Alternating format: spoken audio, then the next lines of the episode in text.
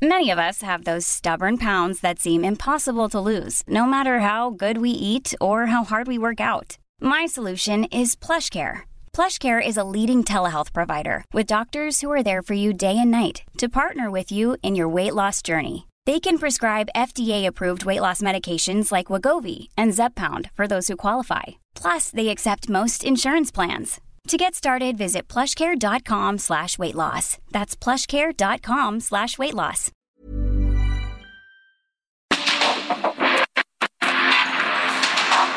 Porque el mundo actual no se entendería sin la economía, las finanzas y los negocios. Acompaña a Mario Maldonado, el columnista de negocios más joven y objetivo del periodismo financiero en su programa. Bitácora de negocios.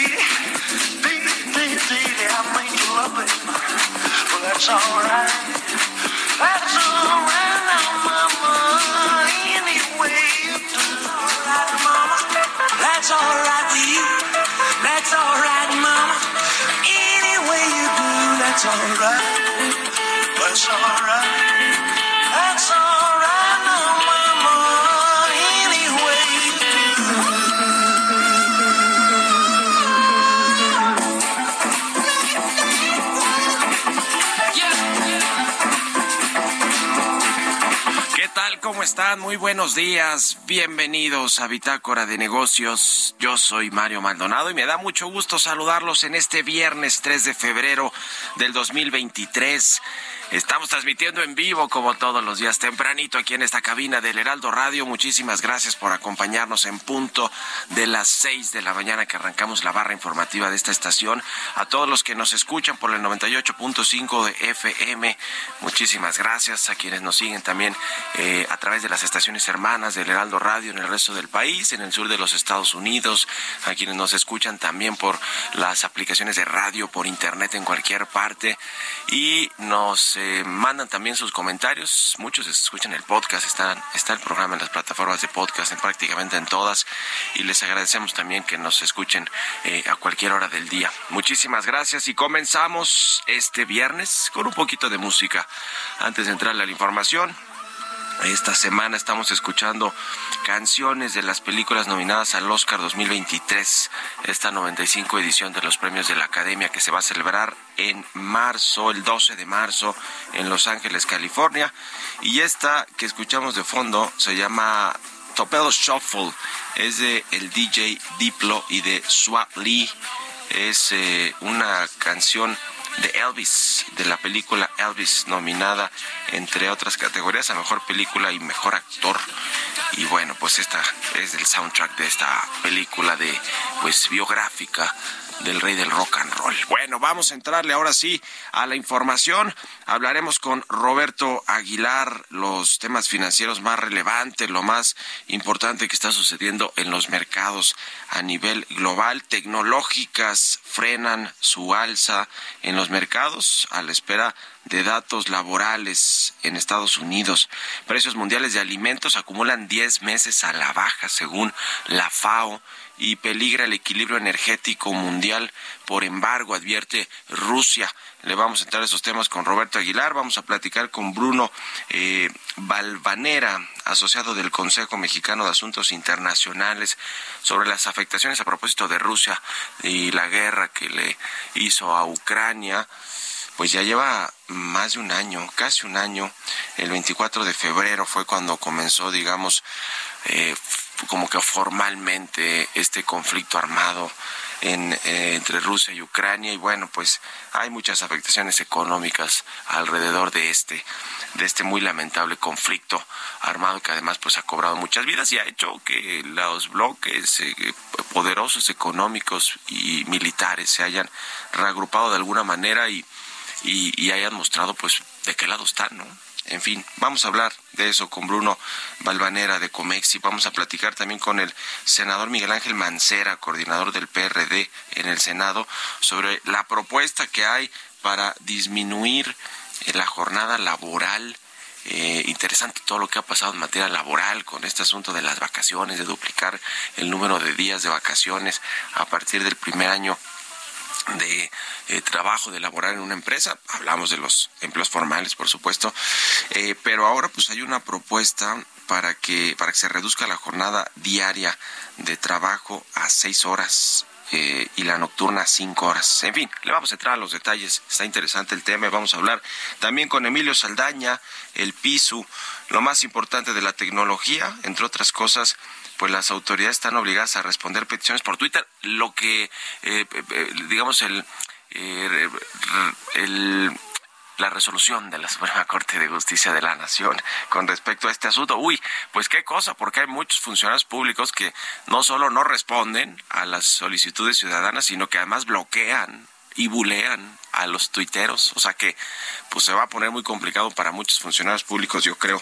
este asunto. Pero vamos a a esos, esos temas con Pisu y también vamos a hablar de los números y el deporte con Jesús Espinosa. Hay un proyecto de 8 mil millones de pesos para el nuevo estadio de los Tigres en Nuevo León.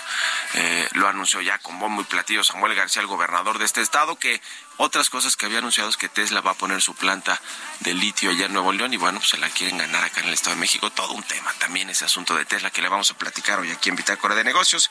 Así que quédense con nosotros en este viernes 3 de febrero. Vamos al resumen de las noticias más importantes para comenzar este día con Jesús Espinosa.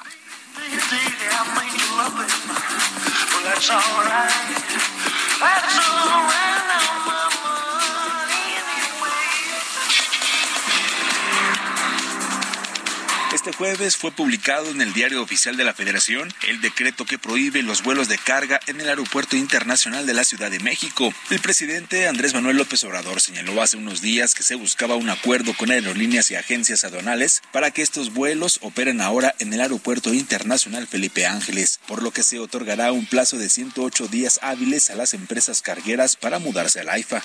De acuerdo con el índice de percepción de corrupción 2022, México es el país peor evaluado de los 38 estados que forman parte de la Organización para la Cooperación y Desarrollo Económico y el segundo peor solo detrás de Rusia, de los miembros de las 20 economías más grandes del mundo. Analistas del Banco B por Más y de Norte coincidieron en que el Banco de México continuará replicando el alza de tasas de la Reserva Federal para mantener el diferencial atractivo y limitar así el riesgo de que el mercado cambiario presente alguna presión inflacionaria. Héctor Grisi, quien asumió el pasado primero de enero, el puesto de consejero delegado de Banco Santander a nivel global encabezó junto con la presidenta del grupo, Ana Botín, la presentación de resultados de la institución para el 2022, año en el que obtuvo un beneficio atribuido de 9.605 millones de euros, lo que representó un crecimiento de 18% respecto al 2021 y se tradujo en un resultado histórico. Petróleos Mexicanos se quedó 47% por debajo de su meta de producción de gasolina al reportar una elaboración de 270.943 barriles diarios en el promedio del 2022, volumen que aunque implicó un aumento del 16% en relación con el año anterior, se quedó por debajo de la última meta que el gobierno comprometió antes de arrancar el año.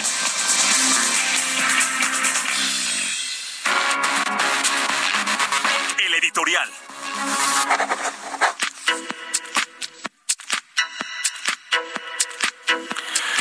Cosa le decía con este asunto de Elon Musk, el multimillonario muy polémico desde que compró Twitter y desde antes con sus empresas y con su Twitter precisamente que hacía que lo mismo subieran o se desplomaran las acciones de su empresa con simples comentarios, es decir, un empresario sui generis, sin duda alguna este Elon Musk, sin embargo, pues muy visionario de las tecnologías del futuro y además pues eh, muy un, un, empresario también pues muy completo en términos de, de lo que significa emprender, eh, crear empresas, eh, crecerlas, venderlas, volver a invertir en nuevas apuestas, en fin, eh, interesante, hay una biografía muy interesante de él, de Elon Musk, que vale la pena leerla para conocer cómo ha llegado hasta donde llegó, hasta convertirse, ahora ya no, porque han caído muchos el precio de sus acciones, pero hasta convertirse en algún momento en el multimillonario más importante de todos, o sea, el principal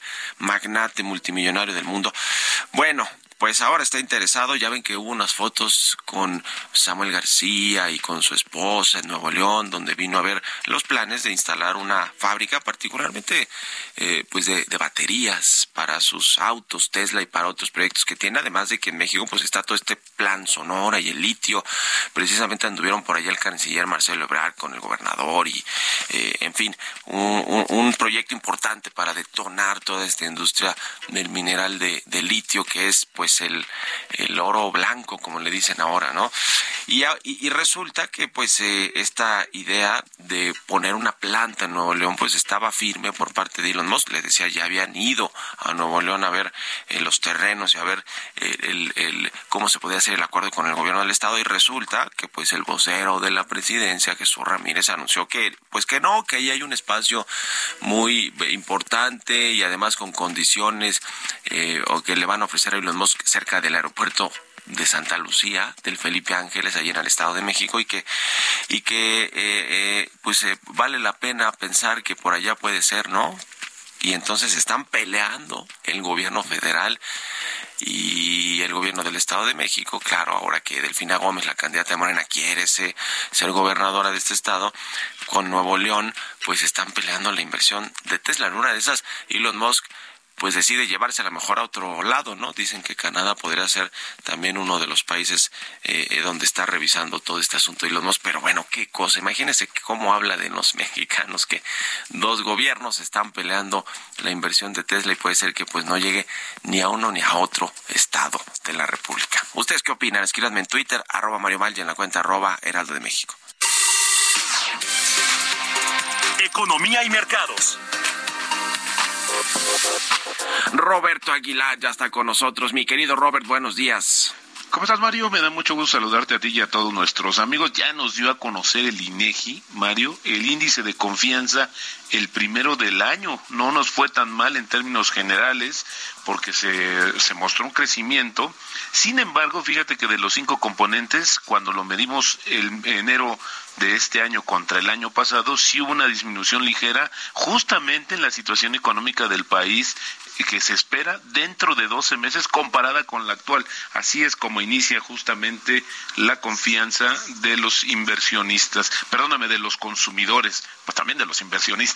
Y bueno, también te comento que las grandes tecnológicas pues estaban eh, liderando los mercados estadounidenses en un fuerte repunte al inicio de este año, pero el tema es que se, se revirtió justo por algunos comentarios y los resultados financieros de algunas empresas tecnológicas. Y hoy lo que están es a la espera de más indicadores, indicadores en este caso laborales de Estados Unidos después de una agitada semana en términos de decisiones de política monetaria, estuvo justamente la Reserva Federal también estuvo el Banco Central Europeo y bueno, también el Banco de Inglaterra. Y el día 9 de febrero en unos días más, pues justamente el Banco de México hará lo propio, donde se espera que haya una alza de un cuarto de punto, sin poder desligarse, eso sí, de la Reserva Federal. También te comento que los precios mundiales de los alimentos cayeron en enero por décimo mes consecutivo, cerca de 18% debajo del máximo histórico que alcanzó justamente en marzo del año pasado, después de la invasión rusa de Ucrania, ahora que comentabas que casi se cumple un año ya de este conflicto bélico. Esto de acuerdo con el índice de la FAO, que es la organización, o es más bien el, el órgano eh, para la agricultura y la alimentación de las Naciones Unidas. ¿Qué fue lo que sucedió? Bueno, pues justamente la caída de los precios de los aceites vegetales, los productos lácteos y el azúcar fueron los que contribuyeron a la caída de este índice. También te comento que Rusia afirmó que el embargo impuesto por la Unión Europea a los productos petrolíferos refinados justamente de aquel país, que va a entrar, por cierto, en vigor este domingo, Mario, va a desequilibrar aún más los mercados energéticos mundiales. Esta prohibición es la etapa más reciente del plan de Bruselas para cortar la gran mayoría de los suministros energéticos rusos al bloque de 27 miembros y reducir los miles de millones de dólares que Moscú pues reingresa globalmente por sus ventas de hidrocarburos. Esto es interesante, Mario. Se esperaba una situación más compleja, pero parece ser que Europa sí alcanzó a uno favorecida por una, un, un, clima que no fue tan adverso y otro pues porque hizo una serie de medidas para hacer eh, incrementar sus reservas energéticas y no ha sido un impacto como se esperaba. También, bueno, Apple, que es la empresa con el mayor valor eh, de capitalización en el mundo, reportó ventas y ganancias que incumplieron con las expectativas de la compañía. Interesante, Mario, porque justamente las ventas de iPhone, después de los confinamientos de COVID en China, fueron los que tuvieron gran parte de esta situación. El tipo de cambio en 18.68, ayer lo comentamos, marcó un mínimo anual de 18.51. Con esto tenemos una ganancia anual justamente de 4%. Y la frase, la frase del día de hoy, se puede perder dinero a corto plazo, pero necesitas de largo plazo para ganar dinero. Esto lo dijo en su momento Peter Lynch. Buenísimo, gracias mi querido Robert y nos vemos al ratito en la televisión. Gracias Mario, muy buenos días. Roberto Aguilar, síganlo en Twitter, Roberto AH6 con 20. Vamos a otra cosa. Mario Maldonado en Bitácora de Negocios.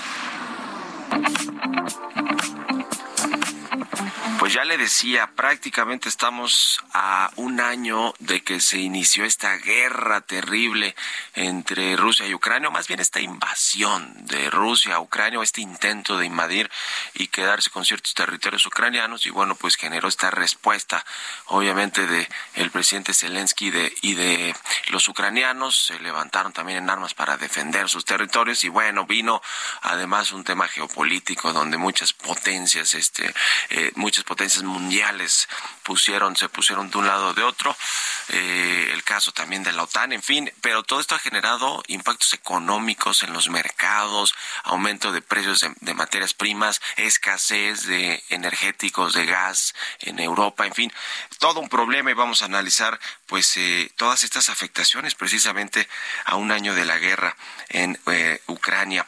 Vamos a hablar con eh, Bruno Balvanera, él es asociado del Consejo Mexicano de Asuntos Internacionales. ¿Cómo estás, Bruno? Buenos días. Muy buenos días, Mario. Mucho gusto hablar contigo y tu auditorio. Igualmente, pues cuéntanos, ¿cuál es tu análisis de lo que ha sucedido en todo este año, las afectaciones económicas, todo lo que ha dejado en términos políticos, geopolíticos, económicos esta guerra? Efectivamente, Mario, y totalmente de acuerdo contigo que esta invasión de Rusia a Ucrania totalmente injustificada y necesaria, pues no nada más ha traído consecuencias humanitarias, sino también consecuencias económicas a Europa, a Estados Unidos y al, y al mundo en general. Yo creo que primero tenemos que recordar que veníamos en un periodo de prosperidad económica bastante estable hasta que llegó el COVID. El COVID fue el primer choque eh, eh, económico que recibió el mundo, en el cual eh, todo el mundo se ralentizó, pero las economías y los bancos centrales inyectaron mucho dinero a las economías para poder solventar a, a, quienes habían sido más afectados con el COVID y esto creó un exceso de demanda, digamos, a nivel internacional que presionó una oferta de bienes que había sido estable y ahí es cuando empieza una inflación que, que, que no habíamos vivido durante muchos años. Pero al, eh, iniciar la guerra, eh, la invasión de Rusia a Ucrania, que eh, la verdad de las cosas, muy poca gente se lo esperaba, incluso muy pocos rusos se los esperaban, creó un shock de corto plazo, principalmente en los energéticos. Como sabes, eh, Rusia es un gran exportador de petróleo y de gas a los mercados europeos y este shock fue muy corto, en donde los precios de petróleo que durante la época del COVID casi llegaron a cero, eh, de haber sido estable sobre 60 dólares de barril, de repente se fueron a 130. Y la proporción de crecimiento del, del precio del gas fue mucho más alta. Pero esto fue un shock de, digamos, de corto plazo, de tres a seis meses. Este efecto lo que hizo es empujar los precios internacionales. Si a eso le ponemos que Rusia es un gran exportador de materias primas estratégicas, ya sea el palladium o el níquel o el aluminio, y todo esto también se vio presionado por la falta de oferta, vemos que la gran cantidad de artículos industriales de repente subieron.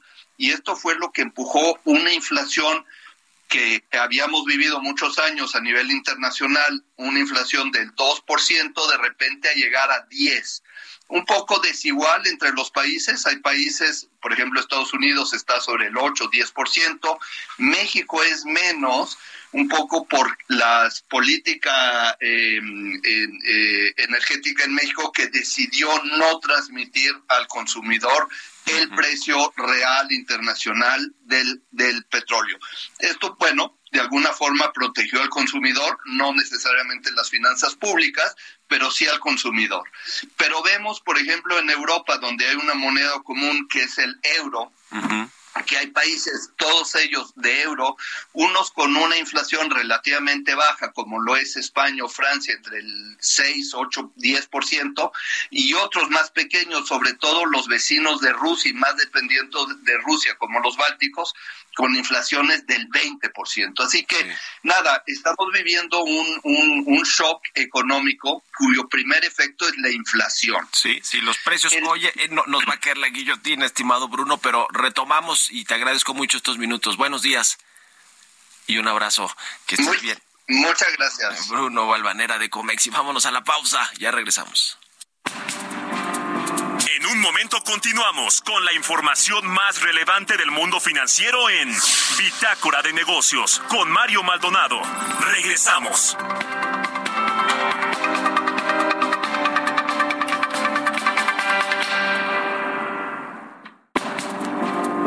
Estamos de vuelta en Bitácora de Negocios con Mario Maldonado.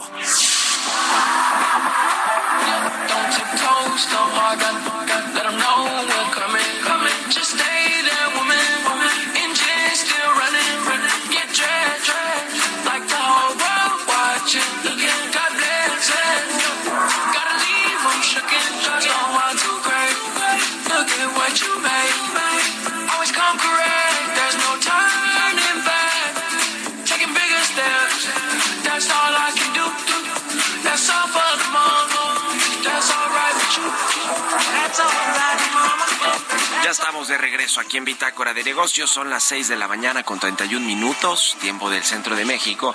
Y regresamos escuchando un poquito de música antes de entrarle a la información en esta segunda mitad del programa. Ya le dijimos, esta semana escuchamos canciones de películas nominadas al Oscar 2023, eh, los eh, soundtracks o las eh, canciones de cintas que están nominadas, como el caso de Elvis, que está nominada entre otras categorías a la mejor película del año y mejor actor. Y esta canción que escuchamos de fondo es de la banda sonora original de esta película de Elvis, interpretada por el DJ estadounidense Thomas West. Many of us have those stubborn pounds that seem impossible to lose, no matter how good we eat or how hard we work out. My solution is PlushCare. PlushCare is a leading telehealth provider with doctors who are there for you day and night to partner with you in your weight loss journey. They can prescribe FDA-approved weight loss medications like Wagovi and Zepbound for those who qualify. Plus, they accept most insurance plans. To get started, visit plushcare.com slash weight loss. That's plushcare.com slash weight loss. Lee, mejor conocido como Diplo, y el rapero y compositor también estadounidense Swall Lee, se llama Topelo Shuffle y es parte del soundtrack de Elvis. Vámonos al segundo resumen de noticias con Jesús Espinos.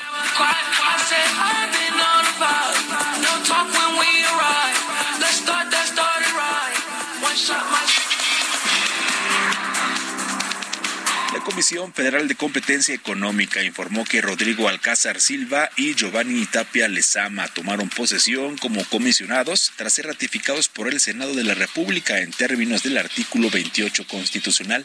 En la presentación del Plan Sonora de Energía Sustentable ante el cuerpo diplomático acreditado en México, el gobernador de esa entidad, Alfonso Durazo, adelantó que el presidente Andrés Manuel López Obrador ha abierto la posibilidad de que empresas particulares se asocien con Litio MX para la exploración del mineral. BBVA México cerró 2022 con ganancias récord por 84.840 millones de pesos, lo que significó un incremento de 29.5% respecto al año pasado, impulsada por la cartera de crédito. Este jueves, Joe Biden, presidente de los Estados Unidos, confirmó que Brian Deasy, su principal asesor económico, planea dejar su cargo al frente del Consejo Económico Nacional desde diciembre del 2020.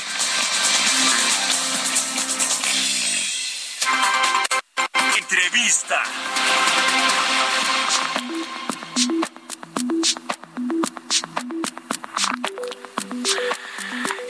Platicaba sobre esta propuesta para reducir la jornada diaria de trabajo eh, a seis horas la diurna y la nocturna cinco horas. Esto, esto pues porque México es uno de los países que tiene más eh, eh, índices, más niveles altos de eh, trabajo, de carga de trabajo y también de enfermedades relacionadas con esa carga de trabajo. Vamos a platicar, le decía, con el senador Miguel Ángel Mancera, coordinador del PRD en el Senado, que me da gusto saludar y gracias por la desmañanada. Senador, ¿cómo está? Buenos días.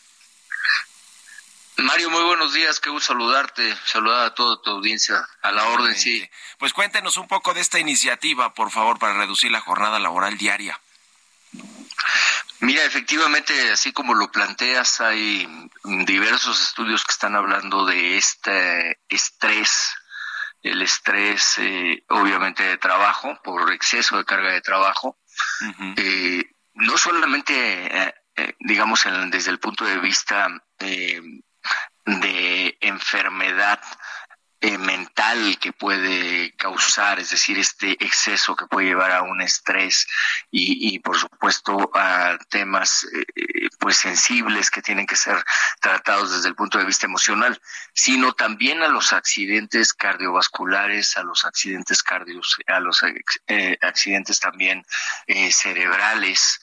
Eh, se tienen registros en la Organización Mundial de la Salud de, de este incremento cuando está relacionado con el exceso de carga de trabajo. México, como bien señalabas, en los análisis de la OCDE, está en la tabla de aquellos países en el obviamente de los eh, que más carga de trabajo tienen. Y en América Latina, de la misma manera, aparece en los primeros lugares.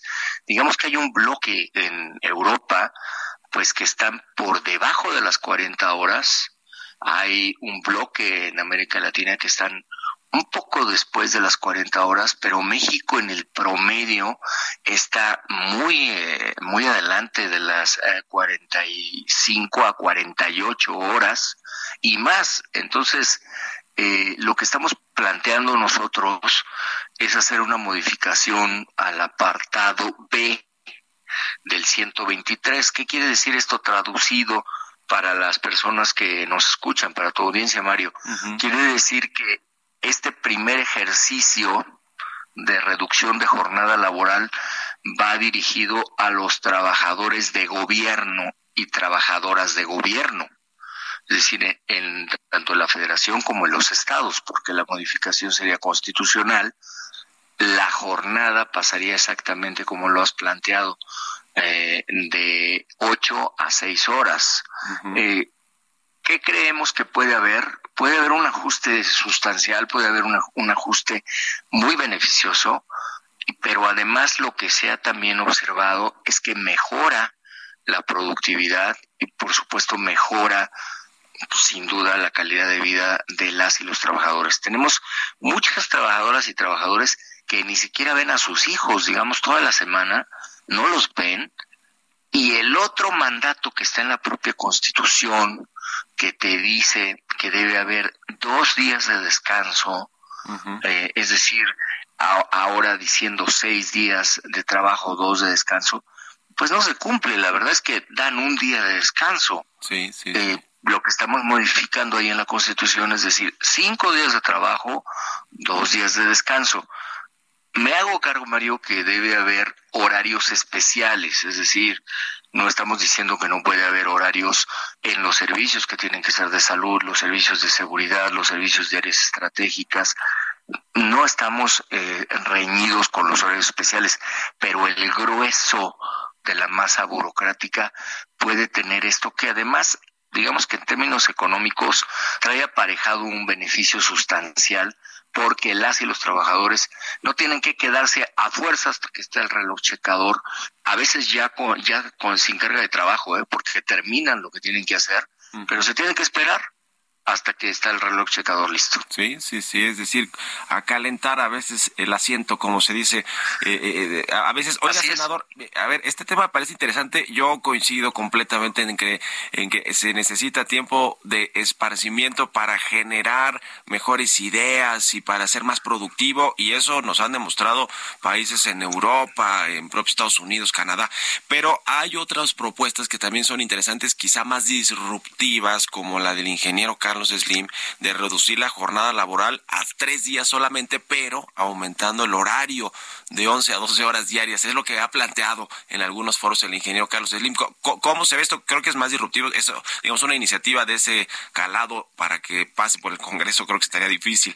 Pero, pero, pero finalmente va en esa línea, ¿no? De reducir la jornada laboral y a lo mejor que tres días sean de mucho provecho y mucha productividad, pero tener otros tres o cuatro de eh, tiempo libre para pensar y para crear y, ser más productivos en esos tres días. Sí, por supuesto. Cuando tú tienes un aliciente de ese tamaño, esa, esa es eh, obviamente eh, pues de mucha más fuerza, ¿no? Que hagas una reducción ya de la jornada semanal y digas, sabes que solamente vas a trabajar tres días, pues eh, yo estoy convencido que tiene beneficios. Mira, en la Ciudad de México, en el, en el gobierno de la Ciudad de México, lo que teníamos, por ejemplo, es que los viernes el grueso de los trabajadores y trabajadoras solo estaban hasta las 3 de la tarde. Entonces, el viernes, pues que muchas veces eh, la familia va al cine, va, empieza su fin de semana, etcétera. No era el viernes, sales a las 8 de la noche, o sales a las nueve de la noche como estaban los horarios, sino lo que dijimos, a ver, el viernes se acaba a las tres de la tarde, punto. Y la verdad es que generaba muy buen ánimo. O sea, el trabajador y la trabajadora terminaban con su tarea y terminaban de buen humor. un trabajador, una trabajadora el viernes lo sacas a las nueve de la noche, pues, la verdad ya, este, ya ni ganas tienen de estar ahí este, haciendo su tarea. Esto que propone el ingeniero Lim sin duda es, es algo que, con lo que yo estaría totalmente de acuerdo. Mira, ahora está eh, el home office, la verdad es que el COVID-19 dejó experiencias muy importantes. Eh, hay empresas que están buscando mucho más este trabajo por objetivos, y yo creo que hacer este tipo de planteamientos en donde se apunte hacia la salud, encontrando con un efecto de productividad también, es, es correcto.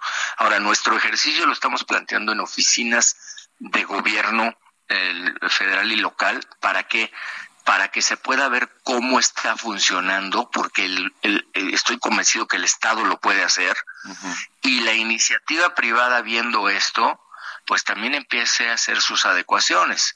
Porque ves que siempre se dice, sí, claro, es que nada más quieren probar con la iniciativa privada sí. y en el gobierno no hace nada, ¿no? Sí, no, y la verdad es que se ha avanzado mucho, eh, parte por el tema también del presidente López Obrador, pero también por los legisladores y por los partidos de oposición que han promovido reformas como esta de, la, de las vacaciones dignas, de aumentar los días de vacaciones para los trabajadores en el sector formal de la economía, y está todo el asunto del aumento del salario mínimo, es decir, eh, muchas eh, causas de justicia laboral que se habían dejado en el olvido y que se han retomado, y creo que eso en beneficio de los trabajadores se ve muy bien, ¿no? El tema de las afores también, los incrementos a las aportaciones de las cuentas de los trabajadores de, para el retiro, ¿no? Por los patrones, en fin. Eh, es decir, ha habido varias, varias reformas importantes. Ahora, esta en particular, ¿cómo tenía tendría que transitar eh, legislativamente para que se convierta en una realidad y, y, esto que ya no, nos decía senador de los empresarios, porque a ver, con los empresarios con el tema de las vacaciones, híjole, o sea, sí querían, pero a ver, que querían que fuera separados, que no fueran las dos semanas corridas o los diez días, en fin.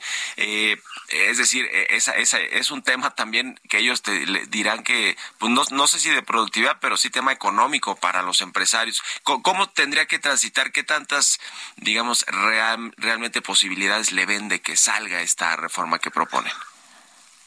Esta, la verdad es que solo, lo único que requiere es de voluntad política. Eh, nosotros hacíamos un llamado al Senado de la República y decíamos, aquí en el Pleno se ha debatido y se ha dicho que estamos trabajando en favor de las y los trabajadores, de su salud, sin afectar productividad. Esto está demostrado en el mundo, lo está haciendo pues ahora sí, como dice eh, el dicho, lo está haciendo medio mundo, ¿no? Y lo están demostrando las cifras. Si con ese mismo discurso vamos a seguir tomando decisiones, no tendríamos ningún problema de hacer esta reducción. La reducción que te lleva, te lleva a diseñar de mejor manera el horario de trabajo. Y obviamente de ahí vendrían otras cosas como buscar que en los trabajos de gobierno tú puedas colocar a tus trabajadoras y tus trabajadores cerca de tus de sus oficinas, cerca de sus espacios de trabajo. Alguna vez en algún tiempo se buscó, por ejemplo, que los trabajadores y las trabajadoras de la Ciudad de México tuvieran viviendas todos en el Estado de México y eso es lo que hoy nos lleva a que tengamos una población que está, la verdad, laboralmente todo el día en el estado, en la Ciudad de México y que duerme en la periferia y que duerme a dos horas de distancia. La verdad es, es algo terrible porque pues simplemente en el trayecto se llevan media vida. Pues ahí está, ya veremos, ya veremos y lo estaremos platicando y le agradezco, senador, que nos haya tomado la llamada aquí en el Heraldo Radio. Muchas gracias y buenos días. Al contrario, Mario, te estaremos informando. Esta iniciativa ya pasó a comisiones y vamos a ver, ahí está en comisiones, está Pati Mercado, está el senador Gómez Urrutia, que han estado con este discurso que yo acompaño de que busquemos beneficio para los trabajadores sin afectar productividad en todas y cada una de las tareas de México. Bueno, pues estamos al pendiente y en contacto. Gracias, senador. Buen día. Gracias y muy buen día. Hasta luego. Es el senador Miguel Ángel Mancera, coordinador de los senadores o de la bancada del PRD en esta Cámara. Vamos a otra cosa, las historias empresariales. Historias empresariales. La categoría 1 de seguridad aérea en México todavía está pendiente de resolución, a pesar de que la FAA abrió una oficina aquí en México para revisar todas las, eh, pues, eh, todo lo que estaba mal y que por eso nos bajaron de calificación y no se permiten abrir nuevos vuelos a Estados Unidos por parte de aerolíneas mexicanas. Bueno, la Secretaría de Infraestructura, Comunicaciones y Transportes dice que ya tiene aprobados 12 hallazgos de los 39 que pidió la Administración Federal de Aviación de Estados Unidos para poder regresarle a México esta categoría 1 de seguridad aérea. 17 están en proceso, 10 en manos de los legisladores. Esto, esto fue lo que comentó y nos platica más del caso Giovanna Torres. Jorge Nuño Lara, titular de la Secretaría de Infraestructura, Comunicaciones y Transportes, señaló para el Heraldo de México que de los 39 hallazgos en mejoras de seguridad que encontró la autoridad estadounidense para que México recupere la categoría 1 aérea, 10 están pendientes y dependen del aval de los legisladores a la reforma de la Ley de Aviación Civil y la Ley de Aeropuertos, que se encuentran en análisis en la Cámara de Diputados, 12 ya fueron solventadas y 17 están en proceso de autorización. Detalló que la Secretaría a su cargo, a través de la Agencia Federal de Aviación Civil, se apegó a las revisiones técnicas que pidió la Administración Federal de Estados Unidos y está trabajando intensamente para atender los puntos pendientes de la auditoría dijo que el reto que tienen del 6 al 10 de febrero es presentar las evidencias a la Administración Federal para solventar los 17 hallazgos y decirles en qué punto van de los otros 10 que penden de la Ley de Aviación Civil y de la Ley de Aeropuertos, que estarían pendientes y relacionados con el legislativo y programar otra revisión técnica para finales de febrero y comenzar a hacer la evaluación final, que se canalicen los resultados y generen las autorizaciones y poder regresar a la categoría categoría 1 en abril indicó que los 10 hallazgos pendientes están relacionados con aspectos de verificación de la seguridad operacional de la aviación y que uno de los puntos más importantes de la regulación en la seguridad operacional, que la tripulación esté en perfecto estado de salud para poder operar con seguridad una ruta aérea. Para Bitácora de Negocios, Giovanna Torres. Tecnología.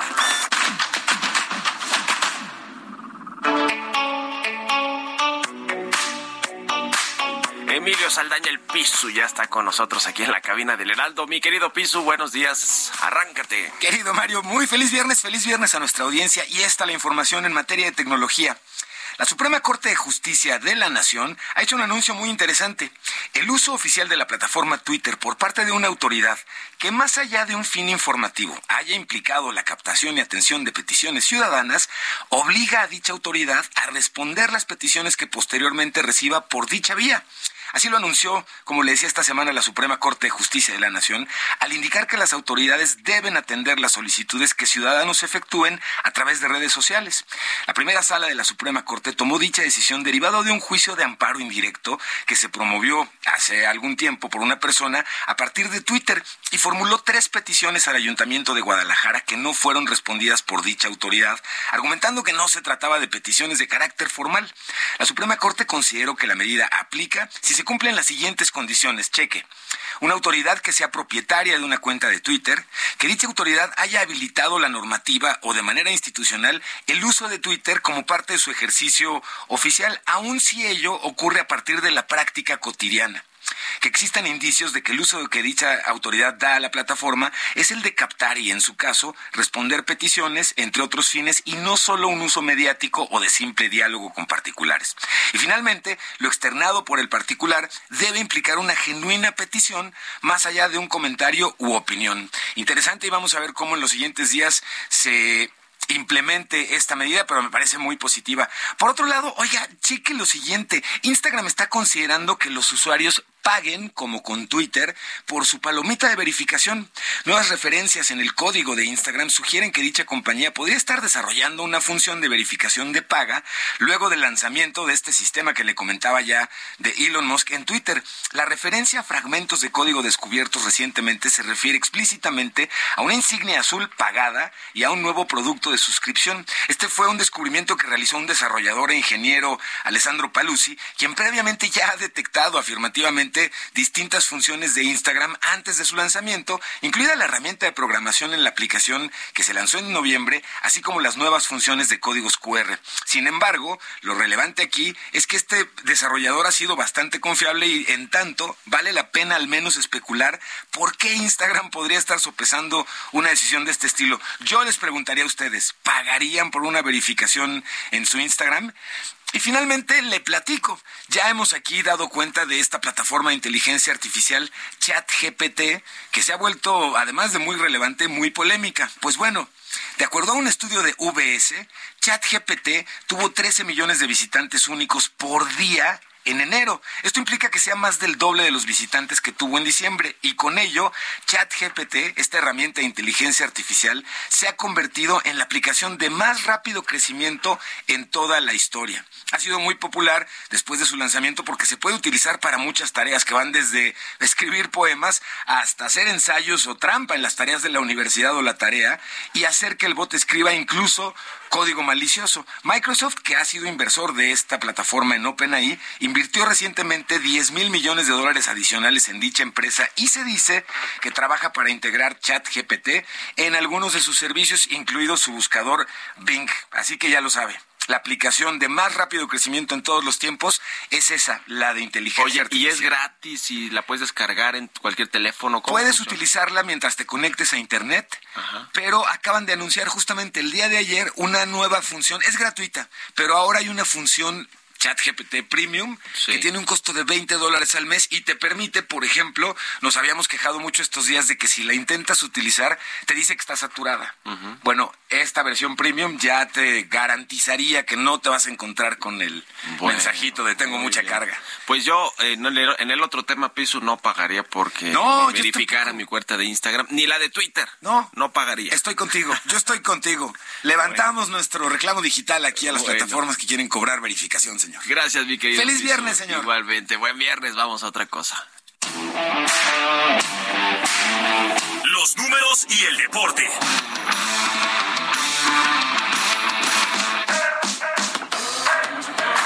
Jesús Espinosa está aquí en la cabina de El Heraldo y nos tienes la información de Samuel y su equipo, los Tigres y su inversión y todo lo demás. Cuéntanos, Chucho. ¿Cómo estás, Mario? Muy buenos días, Pisu. Saludos a todo el auditorio, por supuesto. Y vamos a platicar sobre, sobre la conferencia de prensa que, que dieron el lunes eh, pasado la Federación Mexicana de Fútbol y la Liga MX con esta reestructura, entre comillas, del, del fútbol, tanto de la selección mexicana como de la liga. Pero la verdad es que viendo la información y viendo sus propuestas, pues más de lo ¿No mismo. te gustó? No me gustó nada, más de lo mismo. Alargar hasta el 2026 lo de la multipropiedad para desaparecerla, el descenso y el ascenso no dijeron para cuándo, la reducción de extranjeros de 8 a 7 me parece que es mínima, debería ser todavía menos la reducción, pero bueno, si quieres mejor platicamos de eso otro día, si no ya me voy a poner de malas y mira que hoy es viernes. Vamos a platicar de los Tigres. A si ver. hay dinero en el fútbol mexicano es en el No, norte. pues es que eh, esto, estos cambios, pues en realidad no van a pegarle al negocio porque es un gran negocio el fútbol Claro que y no. eso no se va a acabar. Claro que no, no se va a Y acabar. por eso los Tigres son uno de los clubes más poderosos. fuertes. Hablando económicamente, sí, ¿no? Aunque ya la afición, y con todo respeto a la afición de los Tigres, que es una de las aficiones, eh, pues, de las mejores en el fútbol mexicano, quieren ponerse al nivel de los grandes, todavía no. Están en proceso, están en camino, sí, es un buen equipo, le han invertido bien, por supuesto, ya han sido campeones. Tienen a Guiñac, que acaba de renovar su contrato, jugadorazo, por supuesto, pero pues todavía les falta para llegar a, a ser uno de los grandes de fútbol mexicano. Pero bueno, ahora, eh, ya lo decías, el gobernador Nuevo León le anunció esto, el nuevo estadio de los Tigres, que estarían invirtiendo o tendría un costo aproximado de 8.200 millones de pesos.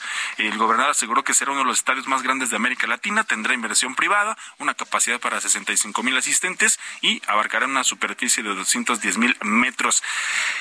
Los Tigres tendrán nuevo estadio, se están quejando de que son un equipo con mucho dinero los aficionados, pero por ejemplo si ven las instalaciones del nuevo, del, bueno, del actual estadio, sí deja mucho que desear, así que estaremos pendientes. Una de las nóminas más grandes del fútbol mexicano y ahora con la llegada de Laines, que estará ganando también una millonada. Imagínate, salario diario, 104 mil pesos. ¿A quién no le gustaría ganar diario? 104 mil pesos. Pero bueno, así las cosas en el norte, Mario. Muy buenos días. Y también mientras pelea la planta de Tesla. Gracias, Chucho. Gracias, Pisu. Gracias, Y gracias a todos ustedes por habernos acompañado toda la semana aquí en Bitácora de Negocios. Se quedan con Sergio y Lupita.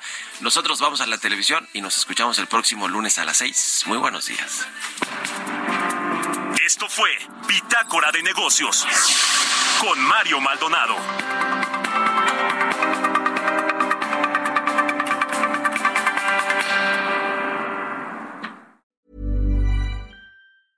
Mom deserves the best, and there's no better place to shop for Mother's Day than Whole Foods Market. They're your destination for unbeatable savings, from premium gifts to show-stopping flowers and irresistible desserts. Start by saving 33% with Prime on all body care and candles. Then get a 15-stem bunch of tulips for just $9.99 each with Prime. Round out Mom's menu with festive rosé, irresistible berry chantilly cake, and more special treats. Come celebrate Mother's Day at Whole Foods Market.